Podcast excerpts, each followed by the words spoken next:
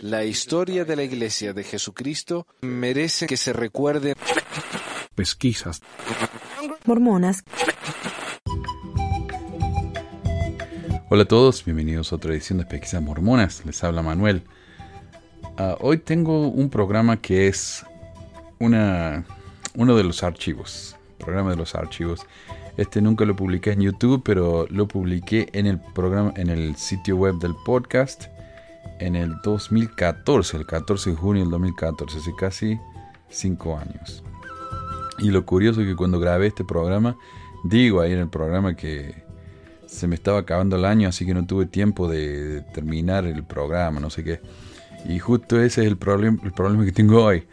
Eh, esta semana fue la última semana de escuela, de clases. Yo trabajo en una escuela que se llama Year Round, o de año entero.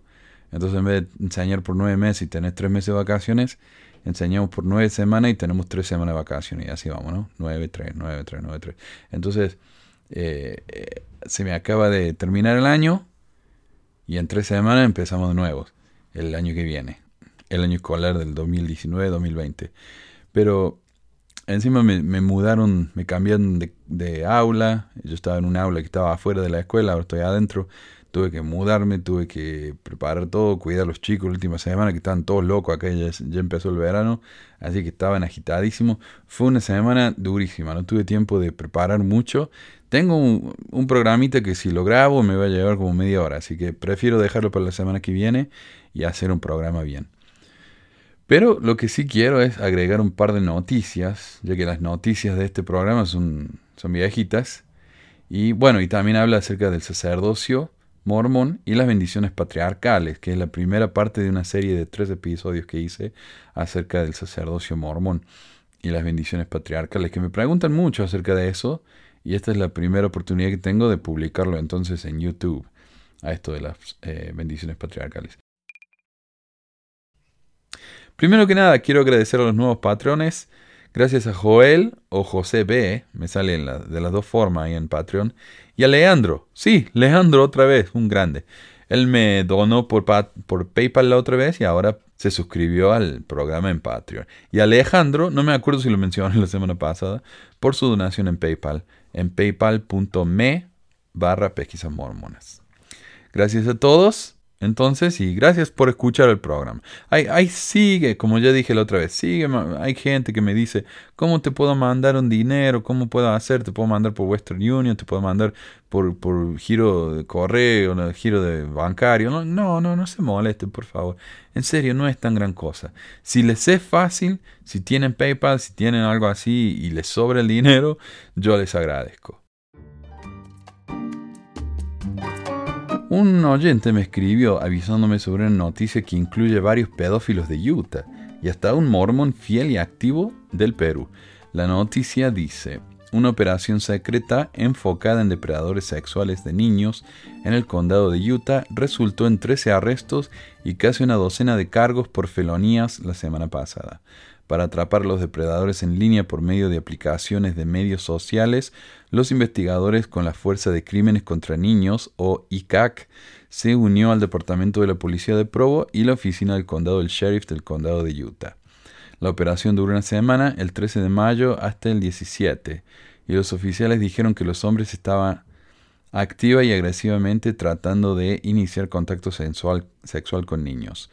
Como una comunidad a favor de hacer cumplir la ley, estamos profundamente preocupados por estos crímenes alegados y el aparente aumento en los intentos de reunirse con niños, dijo el fiscal general Sean Reyes en una conferencia de prensa el lunes. Los criminales están enfocándose principalmente en niños y niñas de entre 11 y 13, explicó y el número de delincuentes está creciendo basado en con cuántos casos y pistas la policía ha lidiado en todo el estado.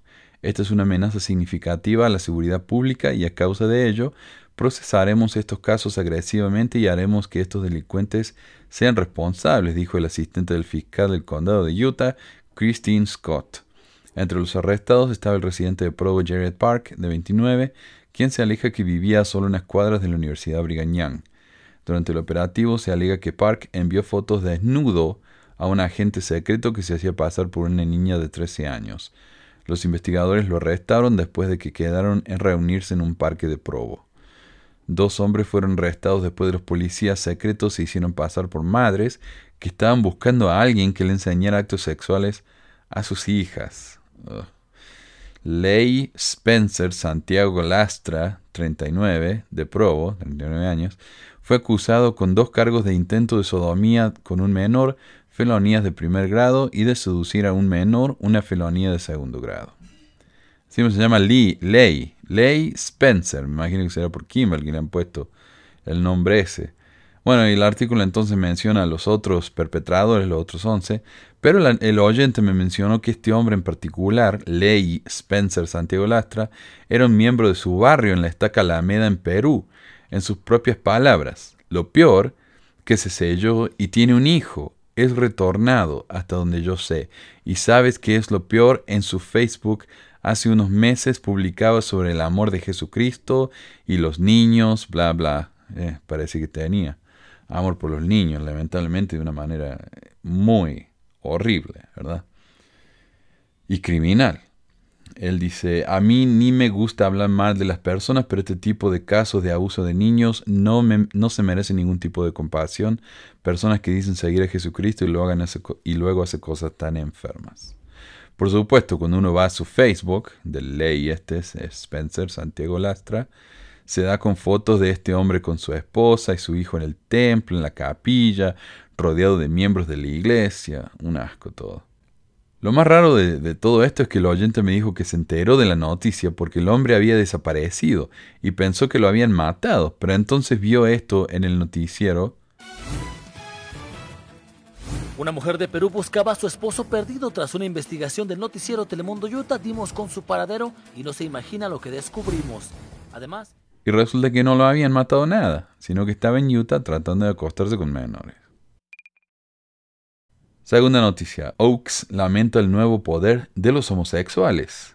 Y este es un discurso que lo voy a hablar por completo aquí en el programa porque está lleno de joyitas ignorantes que da más no poder. El homófobo en jefe, Dalin Oaks, dio un discurso lamentándose del nuevo poder del que disfrutan esos gays. Guácala.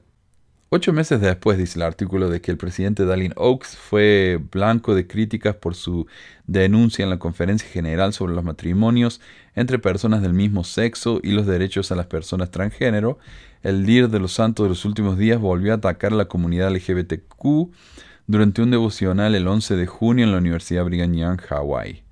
En una transcripción de su discurso, Oaks, el próximo en línea para dirigir a la Iglesia, lamenta la cultura del mal y la maldad personal en el mundo, incluyendo la creciente frecuencia y poder de la cultura y el fenómeno de los estilos de vida y los valores de las lesbianas, los gays y transexuales. También señaló a la pornografía, las perversiones, la deshonestidad y la, disminución del matrimonio y la maternidad. Nosotros tenemos el desafío de vivir en una generación sin Dios y cada vez más amoral, dijo. Y le doy esa voz porque Lokes este apareció una vez en un programa ahí en, del, del Salt Lake Tribune, que tienen, tenían un programa en YouTube que hacían entrevistas a diferentes personalidades de Utah y lo tuvieron a él y a Christopherson después de esto de la política en noviembre y el tipo encima estaba enfermo, tenía una, una gripe, no sé, y sonaba idéntico a Darth Vader. You put a very valuable hypothetical. It's just as valuable as hypotheticals involving other groups. But we won't get into that detail. Así que para mí, de ahora en adelante y para todo el futuro, Oaks es Darth Vader. Cada vez más apoyamos la idea de que toda autoridad y todas las reglas de comportamiento son creadas por el hombre y pueden ser aceptadas o rechazadas como uno lo desee. Cada persona es libre de decidir por sí misma qué es lo correcto y lo incorrecto. El primer consejero, de 86 años, en la primera presidencia gobernante de la Iglesia, se centró en las inquietudes que enfrentan a los jóvenes de hoy en día, causados, en algunos casos, cuando se comparan con cosas que sus compañeros publican en las redes sociales. Esa comparación constante aumenta la ansiedad al deprimir la autoestima, dijo. ¿Cómo? Lo que sus compañeros publican en Internet son solo sus logros y sus emociones significativos. Esto permite a los lectores que se concentren en tales publicaciones, comparando los máximos logros de sus compañeros como si fuera algo constante, en contraste con sus propios altibajos. El año pasado, señaló Oaks, alrededor de 10.000 estudiantes que asistían a BYU Hawaii, BYU Provo y BYU Idaho buscaron servicios de salud mental, y las preocupaciones más comunes son la ansiedad, la depresión y los problemas de relaciones. El líder de la iglesia, un ex juez de la Corte Suprema de Utah, recomendó vivir el Evangelio como una manera de ayudar con tales preocupaciones. Así que si tienen depresión o algún problema mental, eh, vivan el Evangelio, se les va a pasar. El Evangelio restaurado nos da la perspectiva de entender el propósito de la vida y el papel de la oposición, dijo. Al comprender y confrontar nuestras vidas con esta doctrina y mediante el principio del arrepentimiento, nos mantenemos en el camino hacia nuestro destino eterno, la reunión y la exaltación con nuestros amorosos Padres Celestiales. Oaks insistió a los jóvenes santos de los últimos días a abrazar el optimismo. Prepárense para una vida larga y productiva. Aconsejó casarse, tener hijos, obtener una educación, tener fe. Y este hombre sí está obsesionado con el matrimonio, pero vamos a hablar más de eso cuando me centre yo en este, en este discurso. Bueno, y, y continúa el ensayo, el artículo este, pero yo quiero resumirlo entonces, concluirlo ahí. Eh, lo que aprendemos de este discurso de Oaks, que él, quien dice públicamente que los LGBT son bienvenidos en la iglesia, tiene un videíto ahí en el, sitio web de la iglesia eh, Mormons and Gays, no, ya no está más. Bueno, pero había un sitio que se llama Mormon and Gay.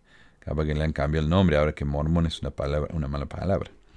Pero salía él ahí hablando de cómo quería eh, que los eh, LGBT se sintieran incluidos en la iglesia. Pero a pesar de todo eso, él una vez dijo que si los padres no quieren presentar a sus hijos gays o transgénero a sus amistades porque les da vergüenza, es comprensible. Está furioso él por el poder que están ganando los LGBT, lo cual quiere decir que están ganando aceptación e igualdad, lo cual para él es demasiado poder. Y también agrega que una cantidad enorme de estudiantes mormones están buscando apoyo psicológico por sus problemas con la depresión. Considerando que hay un total de 55.868 estudiantes en los tres campos de BYU, Provo, Hawaii y Idaho, 10.000 estudiantes representa el 18% del total de los estudiantes que han buscado ayuda. Y esto no incluye a los que no buscan ayuda por cualquier razón que sea. Pero bueno, sea feliz, sea miembro de la Iglesia de Jesucristo de los Santos últimos días, dicen. Ya no se puede decir sea feliz, sea mormón. Bueno, entonces esas son las noticias actuales. Acá entonces seguimos con algunas noticias viejitas y con el tema del día. Hace poco publiqué en Twitter y en mi Facebook personal de Pequisas Mormones acerca de una cita diciendo que si las mujeres prefieren revolcarse en el barro, lo único que van a conseguir son cerdos. Y hay una comparación diciendo que si las mujeres se visten de una manera inmodesta, eh, lo único que van a conseguir son tipos degenerados y asquerosos y que lo único que les interesa es el sexo. Y yo hice el comentario de que me parece que no es justo, porque eh, la moralidad no tiene nada que ver, o y eso es lo que tiene con la iglesia, que ellos usan la palabra modestidad, uno ser modesto, ¿no? Y la modestidad en la iglesia tiene exclusivamente que ver con la ropa. Y eso nunca ha sido el significado de la palabra modestidad. La modestidad es sinónimo de humildad. Y aquí sigo diciendo modestidad, porque en inglés la palabra es modesty, entonces le hice una traducción literal, pero en realidad eh, debería haber dicho modestia. Así que espero que me disculpen por eso. Pero en la iglesia por alguna razón se ha convertido en el hecho de que uno se tiene que vestir con... con eh, especialmente para las mujeres. por alguna razón los hombres no tienen no tienen el mismo estándar que las mujeres. Los hombres se pueden vestir como quieran, pero las mujeres no. Las mujeres tienen que vestirse con, con faldas largas, eh, con camisas que cubran los hombros, el cuello, qué sé yo. eh, y, alguna gente me, me, rechazó la idea Y habrán pensado que yo lo que decía es que las mujeres tienen el derecho de andar desnuda por la calle y está bien. Y yo no dije eso. En la iglesia está esta idea, ¿no? Y, y está tan metida en, en, la, en la idea que la otra vez estaba viendo un, un grupo de mormones en Colombia, creo, no sé, uno de esos. Y alguien, y eso mucho, los sitios lo usan mucho como sitio de publicidad. La gente va y pone sus propagandas ahí.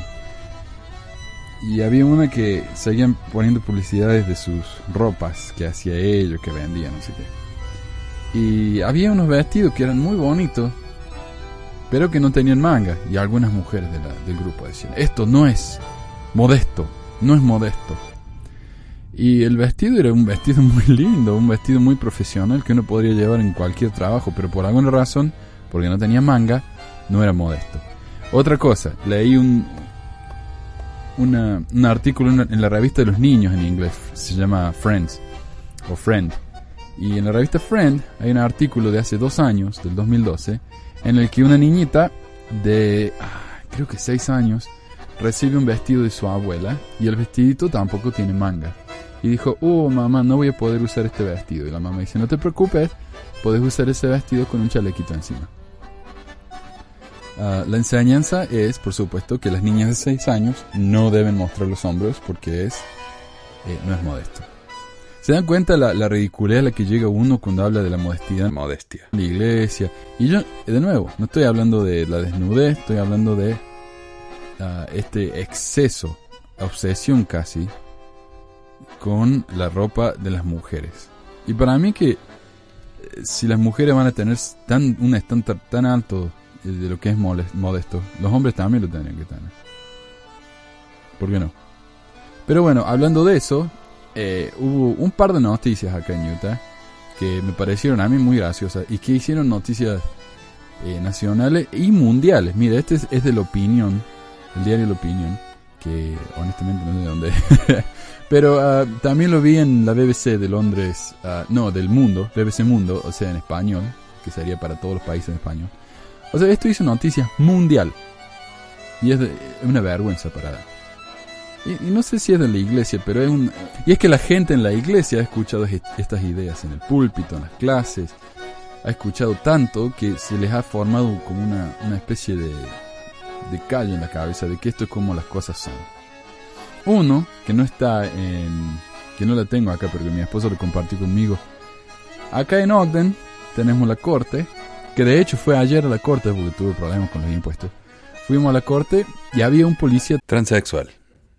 El policía era transexual. Lamentablemente en el programa este que grabé hace cinco años usé una palabra desafortunada para referirme a los transexuales que ya no me gusta usar. Así que si escuchan el programa original, les pido disculpas. Lo que quise decir fue un policía transexual. Lo cual me pareció fantástico porque esa es la cara del uh, Departamento de Justicia acá en Utah.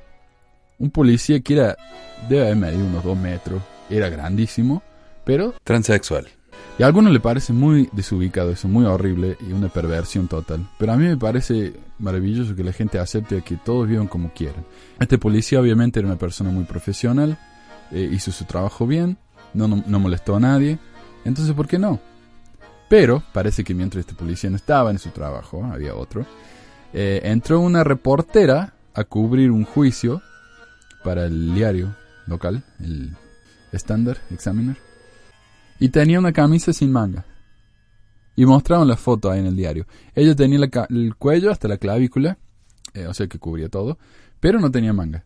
Y el policía, el guardia, el que estaba en la puerta de la corte, le prohibió la entrada.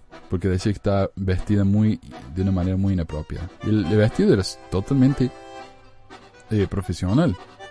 Pero él no la dejó entrar. Um, y así que ella se tuvo que poner un, una chaqueta, en un saco y para, para poder entrar así. Lo cual es tan desubicado, tan eh, triste ver que la gente sea tan ridícula en sus nociones en el siglo XXI que una mujer, porque no tiene manga, no puede entrar a la corte. Uh, por supuesto, el juez no, no, era responsable por esto, sino el guardia, que se hizo de repente el, el guardián de todo lo que es moral en el mundo. Y esto nos lleva a la otra noticia que hizo Noticias Mundiales. Visten con Photoshop a alumnas para anuario. Acá en los Estados Unidos los niños todos los años, al final del año, reciben un libro que está separado por grado, por clases, y cada grado tiene su, la foto de todos los niños ordenado alfabéticamente, y también tiene fotos de los grupos de la escuela, el grupo de, de banda, el grupo de ajedrez, etc. Y, um, y eso se llama un anuario o yearbook. Y en el anuario de una escuela acá en Utah pasó algo que es muy interesante. Dice, una escuela conservadora de Utah editó fotos de sus estudiantes para cubrir sus hombros, escotes y tatuajes. Hasta ahora Photoshop había hecho desaparecer celulitis, estrechas, estrechado caderas y eliminado arrugas. Y eliminado arrugas.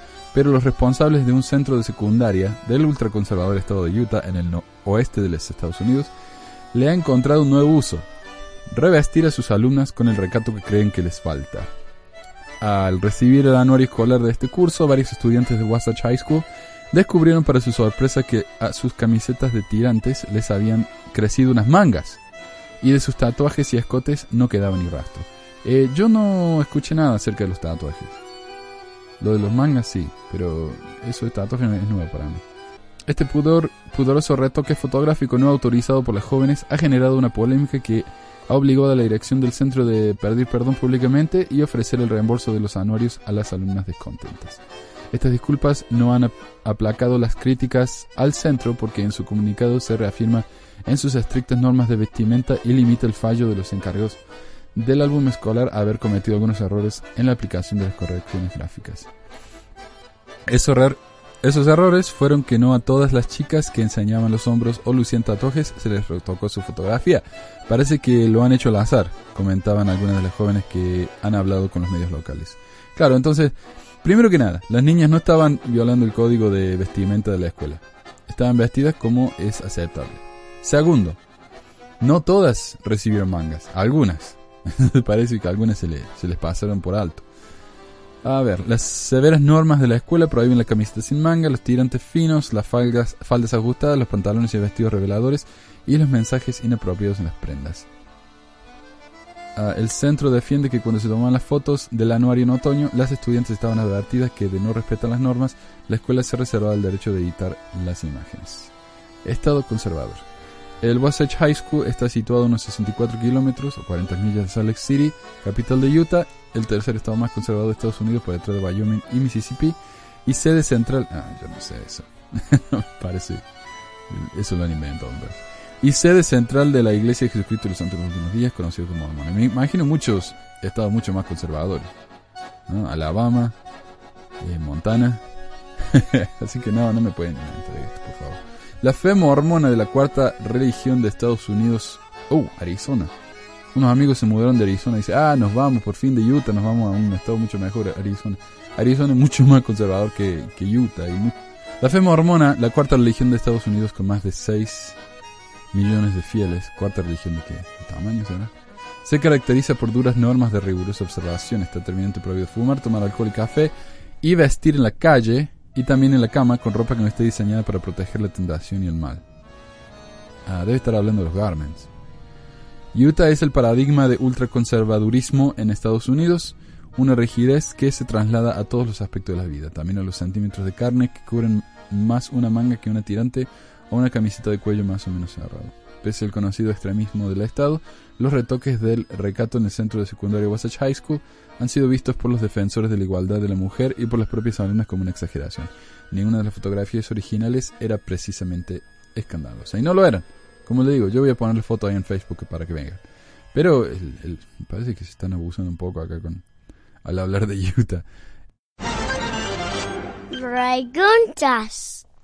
En realidad no he tenido preguntas en el, en el website este, esta semana. Pero alguien me mandó un mensaje privado muy enojado conmigo porque soy muy injusto con la iglesia y hablo calumnias y estoy muy enojado con la iglesia y obviamente la he insultado mucho porque saben que soy una, una bola de furia yo acá con la iglesia. Por supuesto. Y me dice que cuando era estable era mucho más justo que yo. Está enojado conmigo, básicamente. Y me dijo, en el último podcast que escuché, podcast viejo parece, vos decís que la iglesia esconde que José Smith tenía varias esposas. Eso es mentira. Dijiste que en la página oficial habían sacado a las demás, y es mentira. Justamente ayer en una clase en la iglesia la maestra menciona que José Smith Tuvo varias esposas porque la poligamia era practicada en los inicios de la misma. Ok. Eh, no estoy seguro a qué se refiere este comentario, honestamente. Es un poco difícil de entender porque es muy vago. Pero aparentemente el escritor me está diciendo que la iglesia no ha escondido el hecho de que José tenía esposas plurales o que no esconde la lista de las mismas. Sin embargo, bajo el tema poligamia en el sitio el10.org no hay mención de que José haya tenido más de una esposa. Dice que él tuvo la revelación, pero no dice que tuvo más de una esposa. Por supuesto, desde la grabación de este programa, de hace cinco años, la iglesia publicó los ensayos acerca de la poligamia en Utah. Publicó dos. En uno menciona que José Smith tuvo más de una esposa y que tuvo una que estaba a punto de cumplir los 15, porque no se animan a decir que tenía 14. Pero este ensayo no está en la lista de los ensayos de la iglesia y uno solo lo puede encontrar si busca en Google, porque cuando busca en el 10.org también está complicado encontrarlo. Pero eh, cuando yo grabé este programa, la iglesia no hacía absolutamente ninguna mención de las esposas de José. Y bajo José Smith, o sea, busqué, yo busqué, me pasé como una hora buscando poligamia de José Smith en el 10.org y no encontré. De hecho, cuando uno busca José Smith en el sitio de la iglesia, la iglesia tiene un sitio dedicado, entero dedicado al profeta, josesmith.net, pero tampoco se hace mención de ninguna esposa aparte de Emma, y habla de que José y Emma eran muy unidos y se querían mucho, bla, bla, bla, pero no habla nada de las otras esposas. Ahora, si el escritor de este mensaje se refiere a Family Search, que es familysearch.org, el nuevo sitio de genealogía de la iglesia, entonces ese sitio no es muy confiable, porque si alguno de ustedes lo ha usado, ustedes saben que uno se puede meter y cambiar cosas ahí. Eh, porque es un wiki, una especie de wiki, y cualquiera puede hacer cambios. Ah, por ejemplo, hace, hace poco tiempo había como 10 registros para Hitler en, en familysearch.org, así que la iglesia tuvo que ir y empezar a borrar. Había como 15 registros para José Smith la iglesia tuvo que ir y borrar. Había, en la, en, la página de José Smith le habían puesto como, en el, árbol genealógico de José Smith le habían puesto como 100 esposas. Entonces la iglesia tuvo que ir y borrar. Y ahora, si uno va a Family Search, hay 24 esposas mencionadas. Mientras que el registro histórico demuestra que José estuvo casado con al menos 34 mujeres. Así que otra vez, ese sitio no demuestra ser un registro confiable. Y no es un sitio oficial de la iglesia. O sea, uno puede ir y, como digo, uno puede ir y cambiar. La iglesia no es la que mantiene ese sitio. El sitio oficial es el 10.org y ahí no dice nada. Finalmente, el escritor menciona que la iglesia no oculta de los casamientos de Smith, porque su maestra en una de las clases en la iglesia mencionó la poligamia de José. Me parece muy bien que la gente esté comentando estas cosas y que se esté informando a la membresía de la verdadera historia mormona. Y como dije, espero que algún día yo ya no haga falta, porque la iglesia va a ser tan honesta con su historia. Eso sería lo ideal. Pero hasta que esas cosas no se las enseña a la gente antes de que se bauticen. ¿Por qué uno tiene que aprender esto después cuando ya es demasiado tarde? O cuando estén incluidos en los manuales de la escuela dominical en vez de estar enterradas en el sitio de la iglesia. O solamente en inglés. Entonces no podemos decir que la iglesia está siendo honesta con su historia. La iglesia esconde las cosas. Perdón. A mí no me gusta hablar calumnia, pero si uno va a ser honesto, la iglesia no le gusta ser honesta con su propia historia.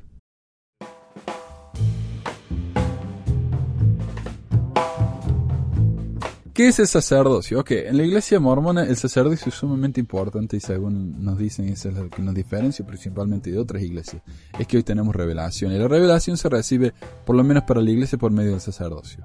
Uno tiene el sacerdocio como persona y uno puede recibir revelaciones para la familia, pero también hay gente que tiene las llaves del sacerdocio y que son los que pueden dar el sacerdocio a los demás. El obispo, por ejemplo, tenía las llaves de sacerdocio para el barrio, el presidente de estaca tiene las llaves de sacerdocio para la estaca, el profeta tiene las llaves del sacerdocio para la iglesia. Ok, según el diccionario de historia de religión, hablemos del sacerdocio en general, no solamente el sacerdocio mormón. Según el diccionario de historia de religión, en Grecia y Roma, al separarse con la abolición de la monarquía, los poderes políticos y sacerdotales, los sacerdotes, quedaron como funcionarios del Estado. En la India, Caldea, Egipto, etc., constituyeron castas hereditarias muy poderosas. En el pueblo hebreo pertenecían la tribu de Levi, levitas, y el sumo sacerdocio, cuando no recae en el monarca, era ejercido por un personaje político. En el cristianismo, el sacerdote está configurado a Cristo por el sacramento del orden y por él participa de la función de enseñar, santificar, gobernar. La Eucaristía es el vértice del ministerio sacerdotal y su celebración solo le corresponde al sacerdote. Esto es lo que dice el diccionario de historia de la religión. O sea que con el tiempo ha cambiado lo que significa ser un sacerdote según el diccionario bíblico. Persona debidamente consagrada para ministrar en cosas sagradas como mediador entre el Dios y el hombre, y para ofrecer sacrificios por los pecados de los hombres.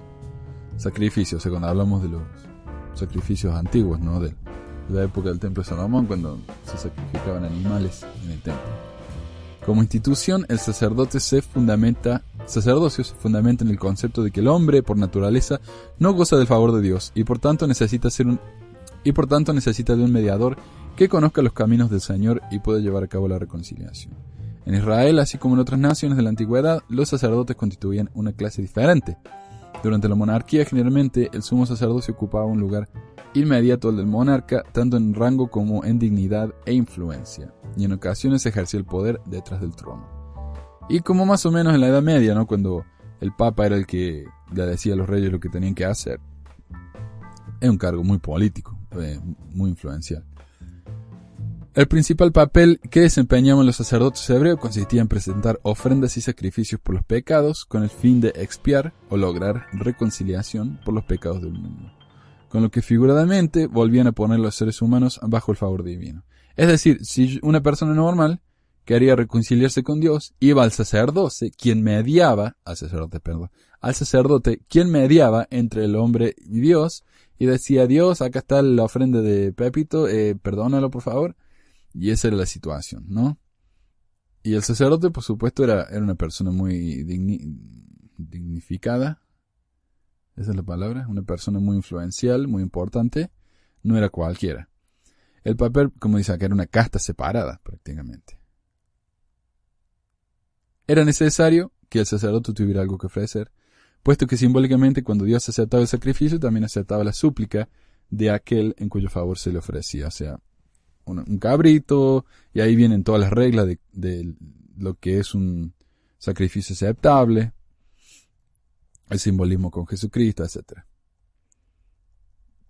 Según la sección de temas de el10.org, ¿qué es un sacerdote? La palabra sacerdocio tiene dos significados. En primer lugar, el sacerdocio es el poder y la autoridad de Dios. Ha existido siempre y continuará existiendo sin fin. O sea, esto es una definición nueva de la iglesia el poder de Dios, básicamente. Todo eso que hace Dios, eh, de la creación del mundo, los milagros, todo eso, eso es el sacerdocio, según la iglesia mormona. Por medio del sacerdocio, Dios creó y gobierna los cielos y la tierra. Mediante este poder, Él exalta a sus hijos obedientes, llevando a cabo la inmortalidad y la vida eterna del hombre. Eh, Moisés. Todas las escrituras están ahí en el website, si quieren ver. En el segundo lugar, en la vida terrenal, el sacerdocio es el poder y la autoridad que Dios da al hombre para obrar en todas las cosas necesarias para la salvación de los hijos de Dios. Cuando un hombre hace un milagro, bautiza, hace lo que fuera, eso es el sacerdocio, porque es literalmente el poder de Dios que se le ha dado al hombre.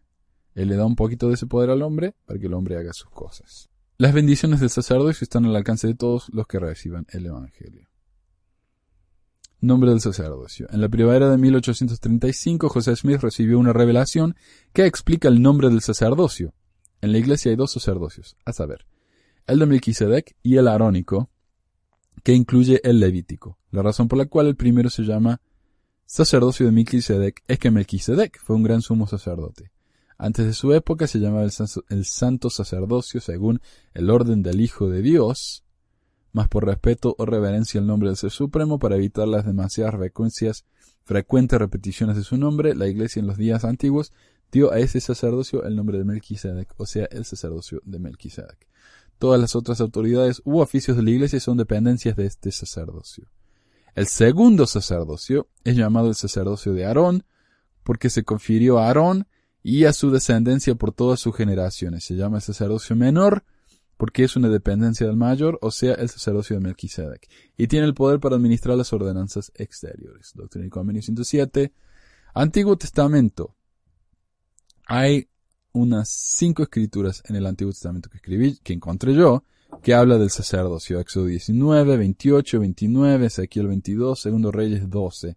Y tal vez más, y me las perdí porque no soy un erudito de la Biblia, esto es lo que encontré ah, haciendo una búsqueda con todos los términos que se me pudieron ocurrir, relativos al sacerdocio. Aarón y Moisés eran levitas, y como sabemos, los levitas fueron consagrados por Dios por medio de Moisés para el, el servicio del tabernáculo y luego del templo de Jerusalén. Eran los únicos designados para el servicio del tabernáculo donde ejercían ministerio desde los 25 hasta los 50 años. En otra edad no podían hacerlo excepto para hacer guardia junto a sus hermanos. En el Antiguo Testamento el sacerdocio parecía tener una función administrativa, no parece estar relacionado con el don de profecía, por lo que no hay ninguna relación clara entre el sacerdocio y el poder de hacer milagros. Pero recordemos que los mormones cambiaron la definición y dicen que es el... o no digamos cambiamos, o sea, los mormones dicen que ellos recibieron la plenitud del Evangelio y que la Biblia estaba corrupta, lo cual yo no voy a negar que tal vez sea cierto. Entonces tal vez lo, no digo que cambiaron, sino que restauraron el conocimiento de que el sacerdocio no es simplemente una función, una cosa de función administrativa, como un trabajo del gobierno, sino que es el poder literal de Dios. Pero en la Biblia no dice nada acerca de eso. Los sacerdotes hacían las obras del templo, pero solo porque se considera una función eclesiástica burocrática más que nada. Nuevo Testamento, ¿qué, dice el Nuevo Testamento? El Nuevo Testamento sacerdocio parece tener una organización similar al, del Antiguo Testamento. Por ejemplo, Lucas 1, 8 y 9 dice, Aconteció que ejerciendo, ejerciendo Zacarías el sacerdocio, delante de Dios, según el orden de su clase, conforme a la costumbre del sacerdocio, le tocó en suerte ofrecer el incienso entrando en el santuario del Señor. Eso es lo mismo, ¿no? Eh, función eh, administrativa. Y Hebreos, Hebreos, perdón, Hebreos 7.5 dice, ciertamente los que de entre los hijos de Levi reciben el sacerdocio tienen mandamiento de tomar del pueblo los diezmos según la ley, es decir, de sus hermanos, porque estos también hayan salido de los lomos de Abraham. Parece que hay una jerarquía organizada del sacerdocio, o al menos diferentes oficios o responsabilidades, y la Iglesia Sud se basa en una escritura que menciona varios de los oficios del sacerdocio, aunque no hay ninguna explicación de la responsabilidad de cada oficio. Si tenemos los nombres, por ejemplo, Efesios 4.11 dice, y él mismo constituye a unos apóstoles, a otros profetas, a otros evangelistas, a otros pastores y maestros, pero si uno busca esos términos independientemente, no hay ninguna explicación en la Biblia de qué se trata. Ok, ¿cómo se organiza el sacerdocio en la iglesia sud hoy en día? Porque ellos sí eh, organizan la iglesia, el sacerdocio, de una manera muy, muy jerárquica y definida. Muy específica. Eso es lo que quería decir. La iglesia tiene dos sacerdocios, como dijimos. El sacerdocio mayor o sacerdocio de Melquisedec y el sacerdocio, sacerdocio menor o sacerdocio arónico, el cual, como dijimos, se llama el sacerdocio menor porque es una dependencia del mayor, o sea, el sacerdocio de Melquisedec. Según lo que dice el sitio web de la iglesia, en la iglesia de hoy, los miembros varones dignos reciben el sacerdocio arónico a partir de los 12 años de edad. Y esto es algo que se queja la mujer, ¿no? Porque un niño de 12 años de edad tiene más autoridad en la iglesia que una mujer de edad mayor. No importa el cargo que tenga esa mujer, el niño de 12 años tiene el sacerdocio, por lo tanto tiene el poder literal de Dios para hacer milagros y cosas así reciben muchas oportunidades de participar en las sagradas ordenanzas del sacerdocio y prestar servicio. Hay cuatro oficios en el sacerdocio arónico. Obispo, que es el más alto, el, que preside, que tiene las llaves, presbítero, maestro y diácono. Lo cual para mí que está mm, no concuerda con el, Antiguo Testamento, porque Aarón era un levítico, es decir, tenía el sacerdocio arónico, y era un sumo sacerdote. Pero acá no dice que el sumo sacerdocio era un oficio del sacerdocio arónico, lo cual es casi una contradicción. ¿Cómo puede ser que Aarón era un sumo sacerdote, pero el sacerdocio de Aarón no incluye el sumo sacerdocio? Todos los niños varones de 12 años que son dignos reciben el sacerdocio arónico en el oficio de diácono. A los 14 son automáticamente avanzados al oficio de maestros. A los 16 al oficio de presbítero. Y a los 18 son ordenados al sacerdocio de Melquisedec. ¿Y qué pasa con los obispos? dirán ustedes. uno no es llamado a ser obispo hasta después que tiene el sacerdocio de Melquisedec, a pesar de que es un oficio del sacerdocio arónico. La diferencia, oh, porque uno, uno no deja tener el, a ver si lo explico bien. Uno no deja de tener el sacerdocio arónico cuando recibe el sacerdocio de Melquisedec. No es como la víbora vio que uno echa la, la, la piel nueva y crece una piel nueva. No, sería una piel encima de la otra piel, algo así. La diferencia entre estos oficios no es muy clara. Básicamente los diáconos pueden repartir la Santa Cena, Los maestros la pueden preparar, los presbíteros la pueden bendecir, los presbíteros también pueden bautizar, pero no pueden conferir el Espíritu Santo. Y la Santa Cena, por supuesto, es algo muy importante en la Iglesia mormona. Si no son ustedes miembros de la Iglesia, la Santa Cena es similar a la Eucaristía católica, donde a uno se le pasa el pan y el agua, antes era vino, um, en la época de José Smith, y eso representa ¿no? el cuerpo y, sangre de Jesucristo. Y está eso en la oración. Uh, representa creo que en la Iglesia Católica es literalmente la carne y la sangre, ¿no? Los oficios del sacerdocio de Melquisedec son elder, o el sacerdocio mayor, ok, qué pasamos. El sacerdocio mayor, elder, sumo sacerdote, patriarca, setenta y, a ver, y apóstol. Una vez se me enseñó a mí que Dios era un oficio del sacerdocio de Melquisedec. O sea, sería elder, sumo sacerdote, patriarca, setenta, apóstol eh, Dios. Lo cual tiene sentido si uno, uno piensa que el, el sacerdocio es el poder de Dios. Por supuesto, Dios sería el oficio más alto del sacerdocio. Yo llegué a sumo. Yo fui llamado elder, fui llamado sumo y ahí, y ahí paré. Y como mencionamos, eh, uno de los oficios es el de patriarca. ¿Y qué es un patriarca? Porque la manera en que la iglesia usa el término patriarca no tiene nada que ver con el término que se usa en, la Biblia, y ninguna otra iglesia tiene esto, un patriarca. Al, menos no en la forma en que la iglesia mormona lo, lo define. Entonces vamos a hablar qué es un patriarca y qué responsabilidades tiene. Cada oficio del sacerdocio tiene sus responsabilidades particulares. Pero hoy nos vamos a enfocar en el oficio de patriarca, que para mí es tal vez el más interesante de todos.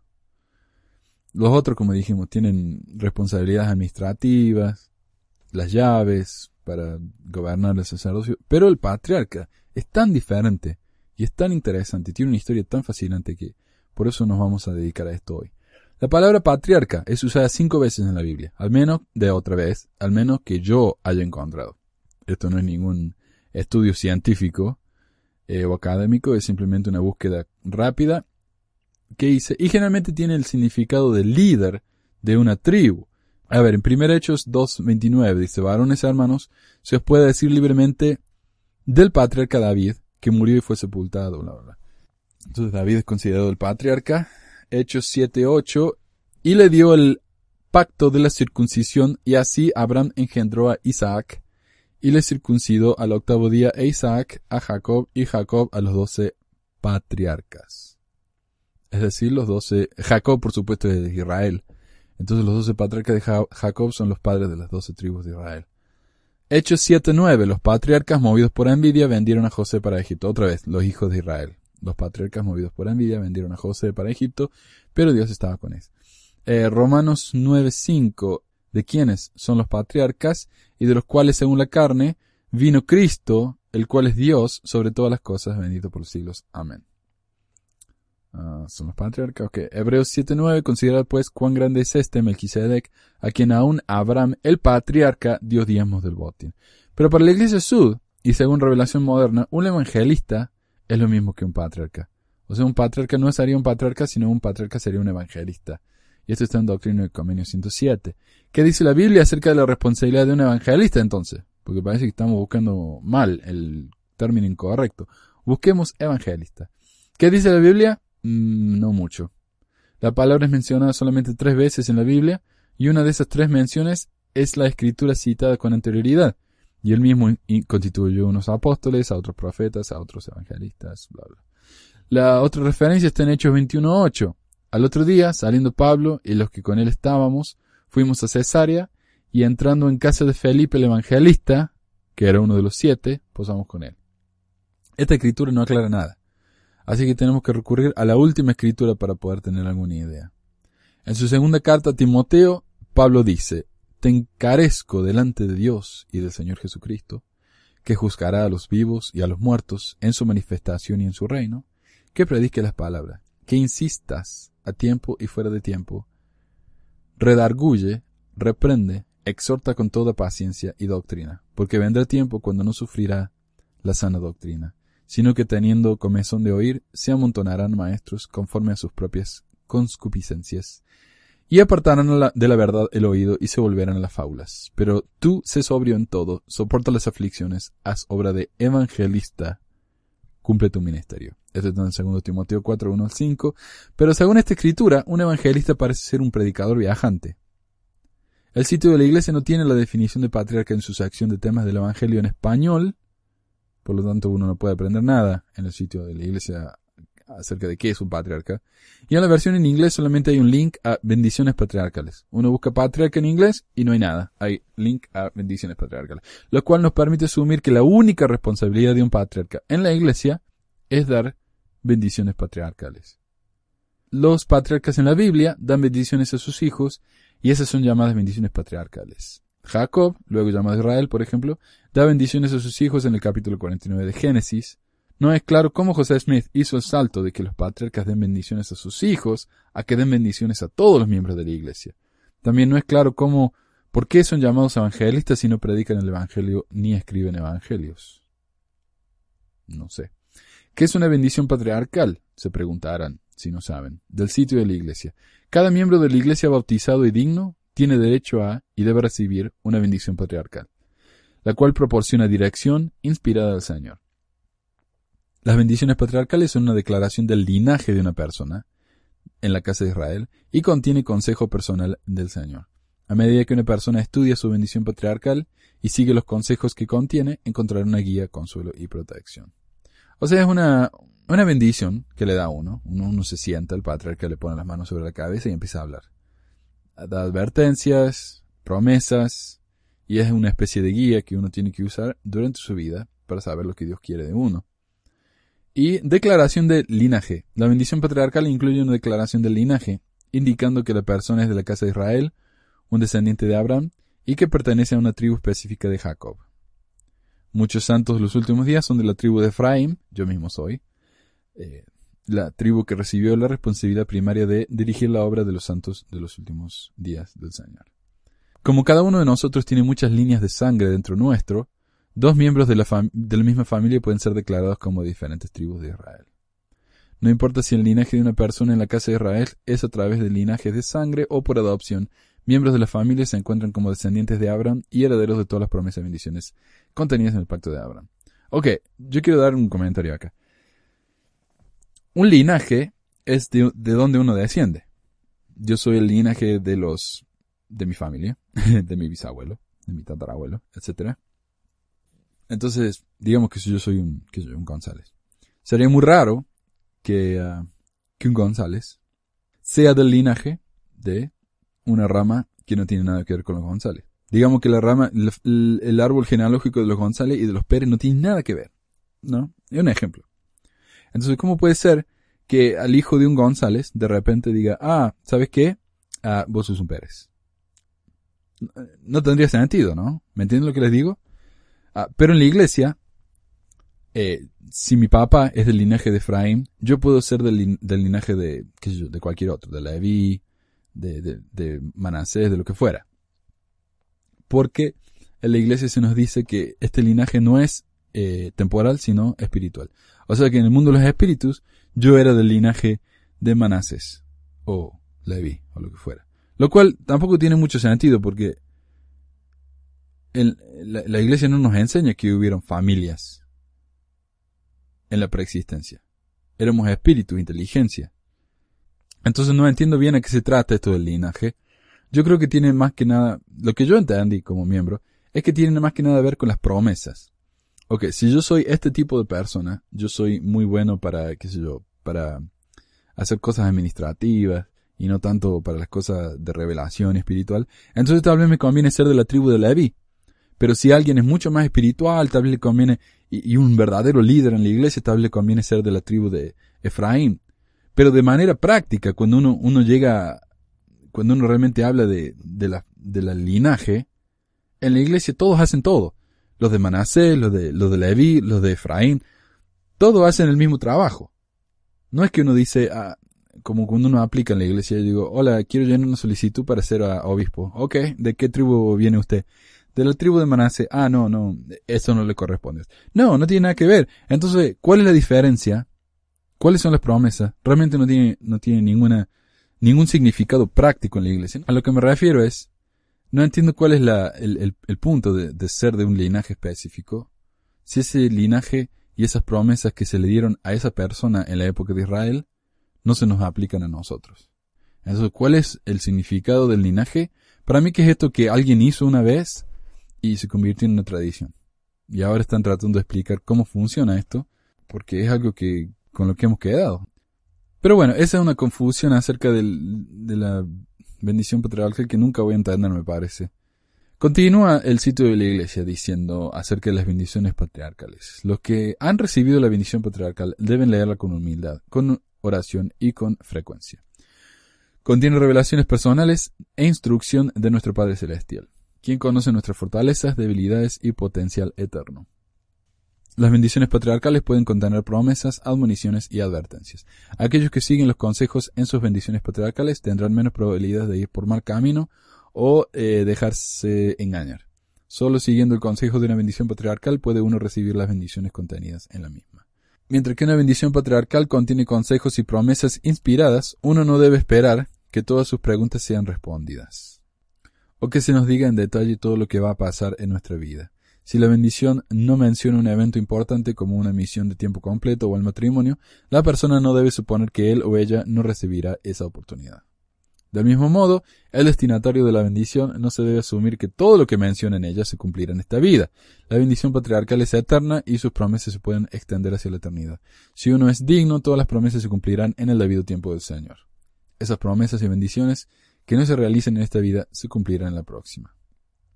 Las bendiciones patriarcales son sagradas y personales. Ellas pueden ser compartidas con los miembros de la familia inmediata, pero no deben ser leídas en voz alta en público o ser leída o interpretada por otros. Ni siquiera el patriarca o el obispo o presidente de rama deben interpretarla. Los que han recibido la bendición patriarcal deben atesorar sus palabras, meditarlas y vivir para ser dignos de recibir las bendiciones prometidas en esta vida y en la vida venidera. La idea de que las bendiciones patriarcales son demasiado sagradas como para ser compartidas es una idea relativamente nueva. En los, esto no es del sitio de la iglesia, esto soy yo. En los primeros días de la iglesia estas bendiciones eran dadas en reuniones de bendiciones, donde todos podían oír y apreciarlas. Muchas bendiciones son accesibles a los investigadores en diarios personales, lo cual sugiere que los, eh, escribientes tenían la intención de que otros lo leyeran.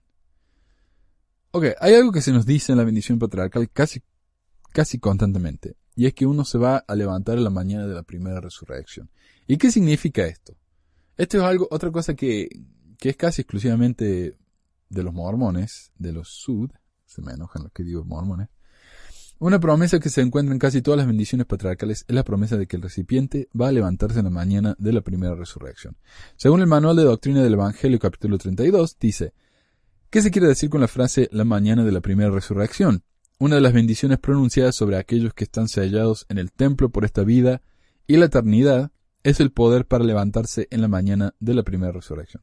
Elder McConkie, quien todos sabemos se lo puede confiar ciegamente porque solamente habló cosas inspiradas, tales como los negros nunca recibieron el sacerdocio y la iglesia católica es la ramera de la tierra, explicó que, ah, perdón, eso es lo que decía McConkie, explicó que los que son resucitados con cuerpos celestes, cuyo de destino es heredar un reino celestial, saldrán por la mañana de la primera resurrección. Sus tumbas se abrirán y serán arrebatados para recibir al Señor en su segunda venida. Ellos son de Cristo, las primicias y, y descenderán con Él para reinar como reyes y sacerdotes durante la era del milenio. Más tarde, otra trompeta sonará. Esta es la tarde de la primera resurrección. La tarde, no la mañana. Que tendrá lugar después de que el Señor ha dado paso en el milenio. Aquellos que salen a la luz en este momento lo hacen con los cuerpos terrestres y por lo tanto estarán destinados a heredar una gloria terrestre en la eternidad. Y tal vez valga la pena aclarar que en la doctrina mormona hay tres reinos de gloria. Cuando uno se muere va a ir al cielo, pero en tres diferentes lugares. El más alto es el reino celestial, que es donde uno va a vivir con Dios y va a tener la oportunidad de convertirse en un Dios. El reino terrestre, que es mucho mejor que esta vida, pero uno no puede llegar a convertirse en un Dios. Y el reino celestial, que también es mejor que este mundo, pero no tan bueno como el terrestre o el celestial. Entonces los que se levantan en la tarde de la primera resurrección van a ir al reino terrestre. ¿Cómo es? Terrestre. Entonces, básicamente, eh, cuando a uno se le dice que se va a levantar en la mañana de la primera resurrección, significa que uno va a vivir con Cristo por mil años en la tierra, durante el milenio. Elementos comunes de y cambios en las bendiciones patriarcales. A. Linaje. La primera mención de linaje en las bendiciones patriarcales aparece haber sido realizada el 9 de diciembre de 1834, cuando José Smith padre bendijo a su familia. Entre otras cosas, le dijo a su hijo mayor Hiram, Ahora le pido a mi Padre Celestial, en el nombre de Jesucristo, que te bendiga con la misma bendición con que Jacob bendijo a su hijo José, porque tú eres su verdadero descendiente, y tu posteridad se enumerará con la casa de Efraín. En el momento presente en la iglesia, la gran mayoría de los que reciben sus bendiciones son declarados de la casa y familia de Efraín, mientras que muchos otros han sido designados como miembros de la casa de Manasés, pero hasta el momento hemos descubierto que los que son líderes en Israel, no importa de dónde vienen, no importa de qué nación han llegado, son de Efraín. Mientras que la sangre de Manasés se encuentra en las tribus y naciones de los indios del norte y Sudamérica. En una carta dirigida al octavo patriarca, Eldred G. Smith, el 20 de febrero de 1961, el escritor señaló que de acuerdo con la Oficina de Historiador de la Iglesia, las bendiciones patriarcales se han dado a través de diez de las doce tribus de Israel. Las dos no mencionadas son las tribus de Isca, y Aser, y otros quince linajes habían sido nombrados en bendiciones, entre ellas las de Caín.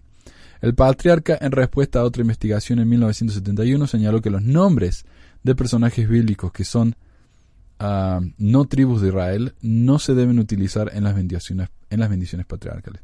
Sí, porque se ve que antes eh, cuando daban las bendiciones patriarcales usaban cualquier personaje de la Biblia. Eh, sos descendiente de, de qué sé yo, de, de, Jesús, sos descendiente de Noé, sos descendiente de Pedro. Um, hasta que dijeron, no, no, no, no, nos vamos a limitar a las, a, las doce tribus de Israel. Diez, en realidad. El de José Fielding Smith creyó que la mayoría de los que habían recibido el Evangelio y el sacerdocio en los últimos días eran descendientes de Efraín, de los que no lo fueran, él agregó, ninguna persona que no es de Israel puede convertirse en un miembro de la Iglesia sin ser de la casa de Israel por adopción. El comentario de Israel no, sería tan doloroso de escuchar si no fuera que ya sabemos sus ideas racistas y exclusionistas. Pareciera que aquí nos está diciendo que hay una tribu verdadera, pura y selecta, y que aquellos que quieren pertenecer tienen que ser adoptados en ella. Y es lo que estábamos hablando la semana pasada acerca de que la Iglesia acepta a todos mientras que todos están dispuestos a cambiar y a ser parte de la iglesia. Después de Smith, líderes han tratado de calmar a los miembros de la iglesia diciendo que está bien si son de otras tribus. Uh, entre ellos el líder Faust dijo, no, cualquiera puede recibir las bendiciones del Evangelio, aun si no son de la tribu de Efraín, como dijo Smith. Elijah Abel, hablamos de él la semana pasada porque tal vez el negro más famoso en la historia mormona. Era un converso negro, recibió una bendición patriarcal por el padre del profeta. Abel fue referido como un huérfano, al igual que otros cuyos padres no eran miembros de la iglesia o habían fallecido. Ningún linaje fue declarado. Después de la muerte de José Smith, la política de la iglesia era excluir a los negros de la ordenación al sacerdocio y de los templos sud. Aunque a algunos de los miembros negros de la iglesia se les dio bendiciones patriarcales, las declaraciones de linaje fueron omitidas como una cuestión de política. Según Gary Smith, eh, autor de un artículo muy interesante que pongo acá el link, las bendiciones patriarcales en general debían ser dadas por los padres, y quienes no tenían padres, con el sacerdocio o aquellos que eran huérfanos, recibían bendiciones por parte de los patriarcas. A diferencia con los negros, las personas blancas, a pesar de ser huérfanos, recibían su linaje. O sea, si uno era negro, no podía recibir el linaje eh, de qué tribu uno pertenecía era inmediatamente considerado un huérfano. Si uno era blanco, recibía el linaje. Si uno tenía un padre que era miembro de la iglesia y tenía sacerdocio, él era quien daba la bendición patriarcal. Si uno no tenía un padre en la iglesia que tuviera sacerdocio, ah, la recibía por medio del patriarca. Hoy en día, todo el mundo recibe la bendición por medio del patriarca y no por medio del papa, eh, aunque sea un miembro digno de la iglesia. Pero, afirma Gary Smith, sin lugar a dudas, el tema más interesante que abordó Taylor en el artículo del 1 de junio es la relación entre los padres y patriarcas ordenados a dar bendiciones patriarcales. Cada padre, después de haber recibido su bendición patriarcal, es un patriarca de su propia familia. y tienen el derecho de conferir bendiciones patriarcales sobre su propia familia. Las bendiciones son tan legales como las que confiere cualquier patriarca de la Iglesia. De hecho, es un portavoz y un patriarca en bendecir a sus hijos solo puede bendecir como su portavoz. A pesar de los cambios mencionados, especialmente en referencia a los negros, declarar el linaje del recipiente todavía es parte esencial de una bendición patriarcal. Sin embargo, muchos elementos que cambiaron a través de los años. La creencia del siglo XIX en un milenio inminente, es decir, que el milenio iba a llegar en cualquier momento, ah, de hecho José Smith dijo que iba a ser en 1890, dos veces lo dijo. La eh, creencia del siglo XIX en un milenio inminente, que impregnaba a la nueva nación después de la Revolución, continuó siendo celebrada por los mormones mucho después de que esa inmediatez había sido templada en la sociedad en general. Es decir, todo el mundo pensaba, ¿no? Los cristianos de esa época de José Smith pensaba, todo el mundo pensaba que Jesucristo ya estaba por venir en cualquier momento. Cuando la gente ya dejó de pensar en eso, eh, la iglesia seguía con esa idea. Después de, que José Smith padre fue llamado como patriarca de la iglesia en diciembre de 1833, sus bendiciones y las de los sucesivos patriarcas del siglo XIX reflejaban el sentido de que los santos estaban viviendo literalmente en los últimos días. En 1837, Wilford Woodruff fue informado por el patriarca José Smith padre, Yo te bendigo como Melquisedec bendijo a Abraham cuando regresó de la masacre de los diez reyes. Te quedarás en la carne y serás testigo de la escena final de esta generación. Tú permanecerás en la tierra para ver a tu Salvador bajando de las nubes del cielo. Eso es una promesa. ¿eh? Vas a estar en la tierra cuando Jesucristo baje. Eso es una promesa. Por lo menos 57 hombres y 4 mujeres recibieron esa misma promesa. 57 hombres y 4 mujeres. A pesar de que el milenarismo es todavía una parte de la definición del sistema de creencia mormona, este tipo de promesa específica ya no aparece en las bendiciones. Otras profecías del siglo XIX fueron eliminadas en el, más escéptico siglo XX. Oliver Huntington recibe la promesa de que tendrás poder con Dios, incluso para trasladarte al cielo y predicar a los habitantes de la luna o de los planetas. Y a Benjamin Clopson, José Smith padre le dijo en 1837, Tú estarás de pie en un gran planeta, el más cercano al mundo celestial de Kolob, y predicarás a sus habitantes. Muchas fueron las predicciones de que los receptores de las bendiciones tendrían poder para mandar a las aguas o causar temblor en la tierra. O se les dijo, por tu mandamiento las aguas se dividirán, y en tu palabra se calmarán los vientos. O promesas similares. El joven John Smith se le dijo que el manto del Señor caerá sobre ti, te permitirá hacer grandes milagros en el nombre del Señor. Ordenar a la braveza del mar y se calmará. Causar que arroyos prorrumpan en lugares secos. Serás capaz de alimentar a miles de personas en tiempos de hambruna por la oración de fe. A varios beneficiarios se les dijo que, si lo deseas con todo tu corazón, no probarás la muerte, pero serás cambiado en un abrir y cerrar de ojos, arrebatado para recibir al Señor. Eso es una promesa. A mí no me hicieron ninguna de esas promesas, parece que no era digno. A Rhonda Ann Richards, junto con su hermano Heber John, se le prometió que iba a vivir hasta que cumpliera 120 años de edad.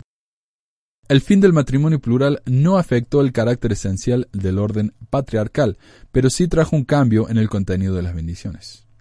Antes del manifiesto, anunciado, eh, anunciando el fin de la poligamia en 1890, una serie de bendiciones aseguró a los hombres que el Señor les daría muchas esposas. Por lo general la promesa incluía una numerosa posteridad y la predicción de que el aumento de tus dominios no tendrá fin. La bendición de Mercy Harman, de 1877, incluye las palabras Vas a ser como Sara de la antigüedad. A través de la iluminación de la mente por el Espíritu del Señor, le darás a tu esposo otras esposas. ¡Qué bendición! ¿Cómo es una bendición? Vas a ayudar a que tu esposo tenga un montón de esposas. El presidente José Fielding Smith aconsejó a los patriarcas a que fueran conservadores y cautelosos en sus bendiciones. Claro, se estaban descontrolando con las promesas, ¿no? Entonces dijo, por favor, eh, frenen un poco, ¿ah? que no están haciendo quedar mal, a menos que fueran especialmente inspirados a lo contrario. Hoy en día hay más enfoque en vivir una vida virtuosa, obedecer los mandamientos, apoyar los programas de la iglesia, asistir a las reuniones, celebrar la vida doméstica y la obediencia a la ley de la tierra. Es decir, Eh, cosas mucho más mundanas y simples. Fáciles de que se cumplan. Ok, algunos de los cambios entonces en, en la iglesia, o algunas cosas que se solían prometer, prometer que ya no. Que ojalá se prometieran. Están, muy buenas estas promesas realmente. Ok, ah, temas. Permanecer hasta la segunda venida. De 1833 a 1899 se prometió esto 57 veces por lo menos. Desde el 1900 hasta 1979 se prometió cuatro veces. De 57 a 4. Ver los últimos días. Del 33 al 99 se prometieron 51 veces. De 1900 al 79 se prometieron 2. Ordenar a los elementos, es decir, decirle al, agua que se tranquilice, que brote agua de la tierra. Ordenar a los elementos. Del 33 al 99, 39 veces. De 1900 al 79, una vez. Hacer milagros. Del 33 al 99, 30 veces. De 1979, 0. Tener el don de sanación. De 1833 al 99 se prometió 60 veces. De, de 1900 al 79, 9 veces. Ser uno de los cuernos de José, no tengo ni idea qué significa. Uh, de 1833 al 99, 29 veces. De 1900 al 79, una vez. Profetizar de los 33 al 99, 18 veces. De 1900 al 79, dos veces. Tener visiones. Esto, esto permaneció, parece, bastante bien.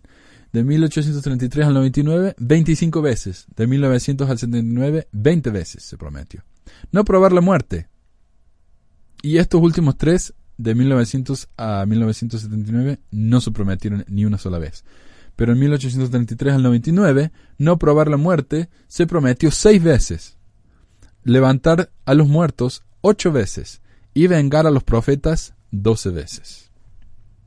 Cambios en las políticas. En los primeros días de la iglesia, cuando había una mayor familiaridad dentro de las comunidades mormonas, cualquiera podía eh, pedir una bendición patriarcal. Todas las veces que sintieran la necesidad de guía o consolación, muchos santos recibieron múltiples bendiciones.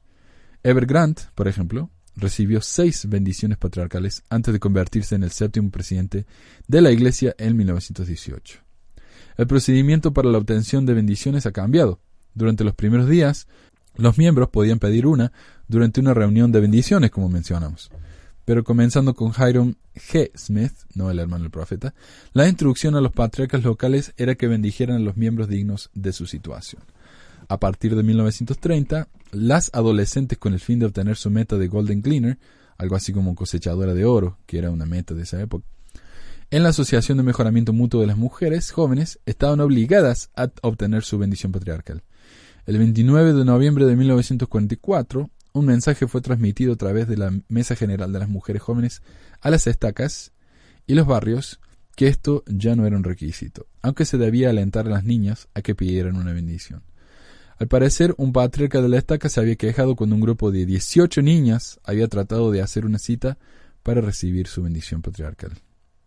Hoy en día, la obtención de una bendición patriarcal sigue un estricto procedimiento, casi un rito de paso, una rutinización de lo que antes fue una respuesta espontánea y carismática a impresiones del espíritu. Es decir, uno, uno puede recibir una bendición patriarcal cuando quisiera, eh, iba simplemente y decía, hey, dame una bendición patriarcal, es mi quinta vez, y, uno se la daba.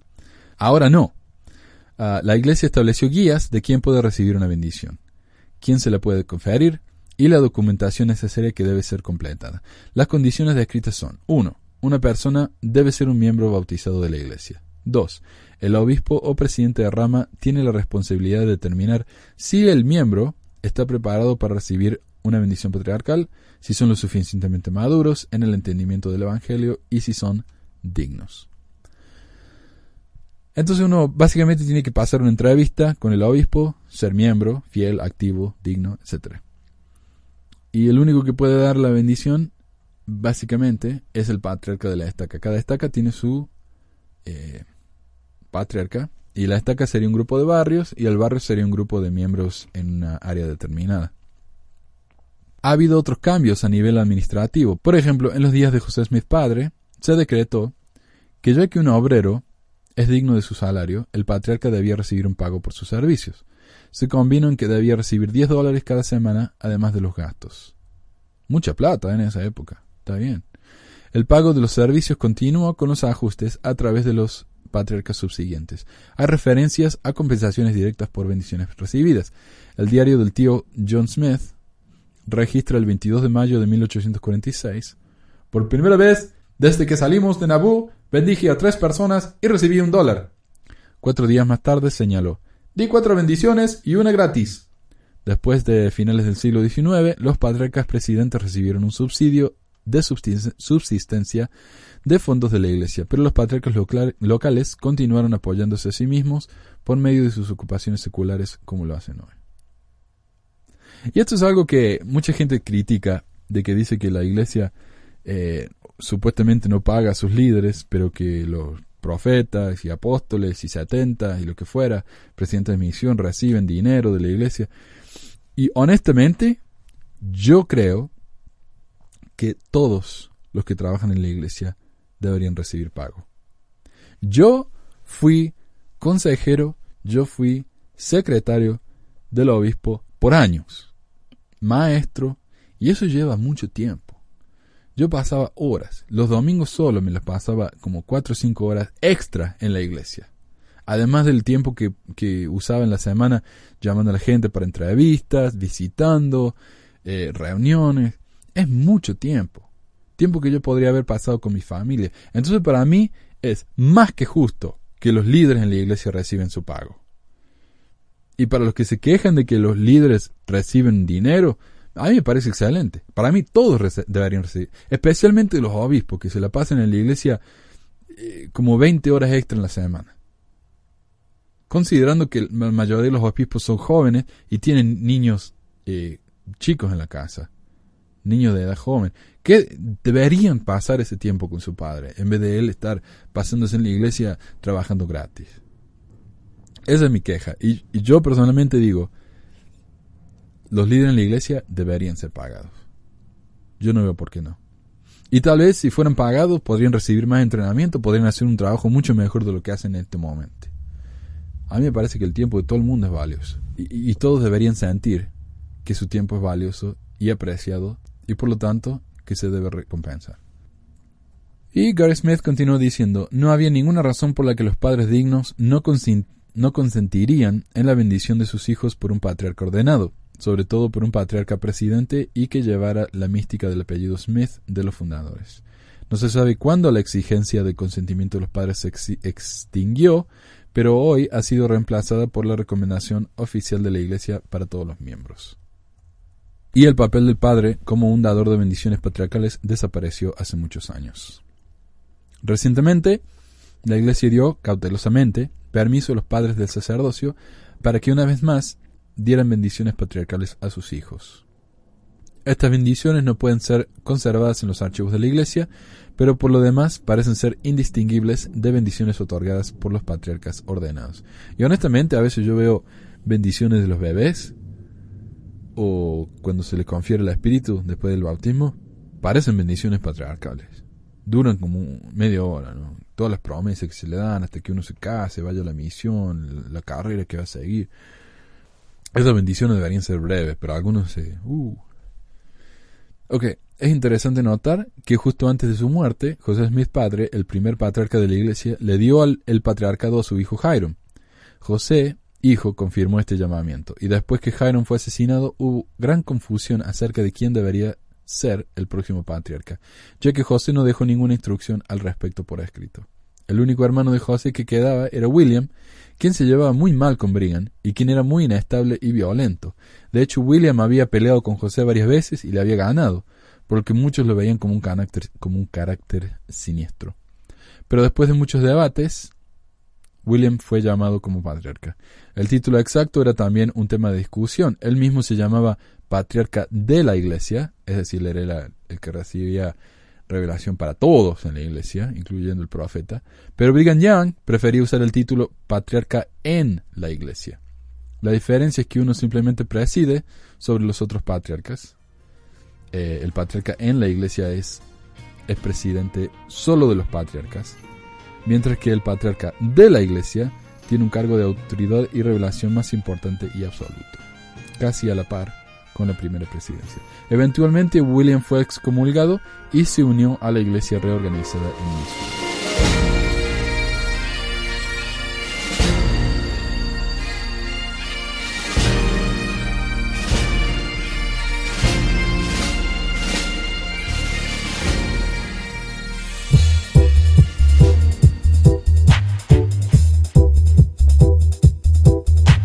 Gracias por escuchar esta edición de Pesquisas Mormonas. No se olvide de visitar nuestro website en pesquisasmormonas.com o pesmor.com y nuestro blog en pesquisasmormonas.org o pesmor.org.